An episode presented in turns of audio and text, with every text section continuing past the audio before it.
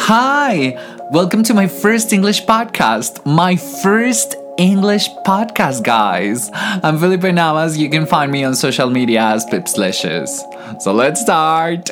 I was born to run, I don't belong to anyone. Oh no, I don't need to be loved by you.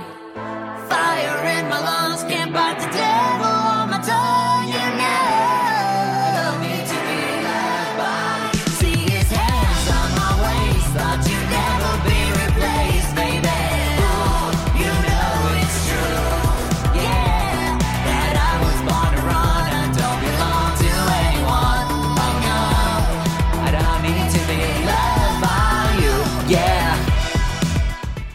Chapter number 13 What makes Pop Art so special?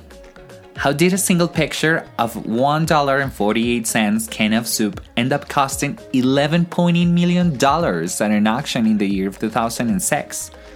To know this, we need to understand the bigger context. In my first English episode, I will give you an overview of everything on pop art how it emerged, who it involved, what role it played in history, and what the deal was with all those soup cans and Coca Cola bottles. Pop art was an artistic movement that emerged in the mid 1950s in Great Britain and the United States.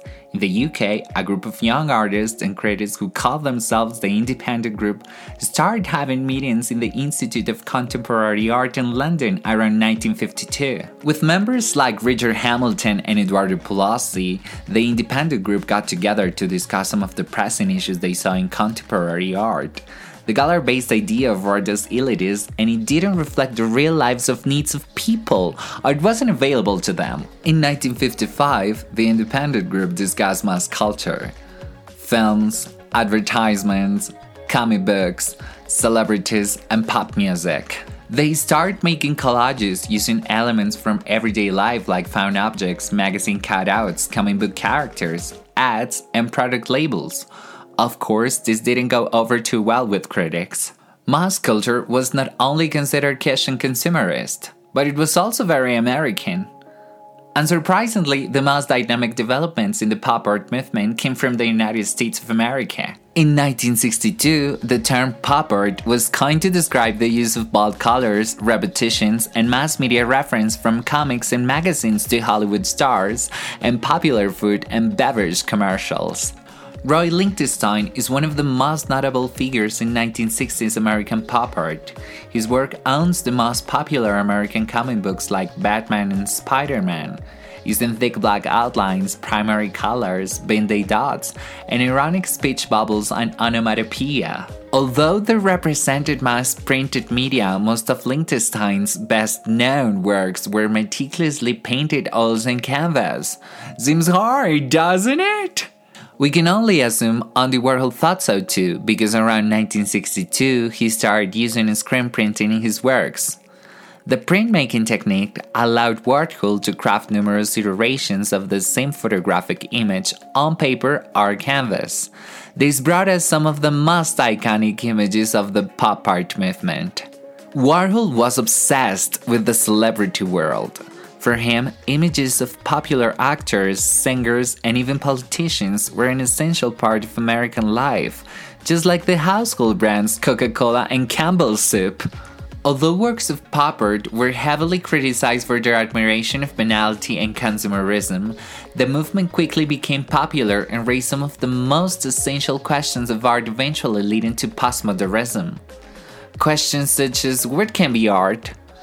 Are some subjects more important than others? Who gets to enjoy art? The fact that everything and anything could become a subject of art undermined the elitism and hierarchy that had been upheld in the world of art for centuries. You know, guys, some of these questions had already been posed by Dadaist artists in the first two decades of the 20th century.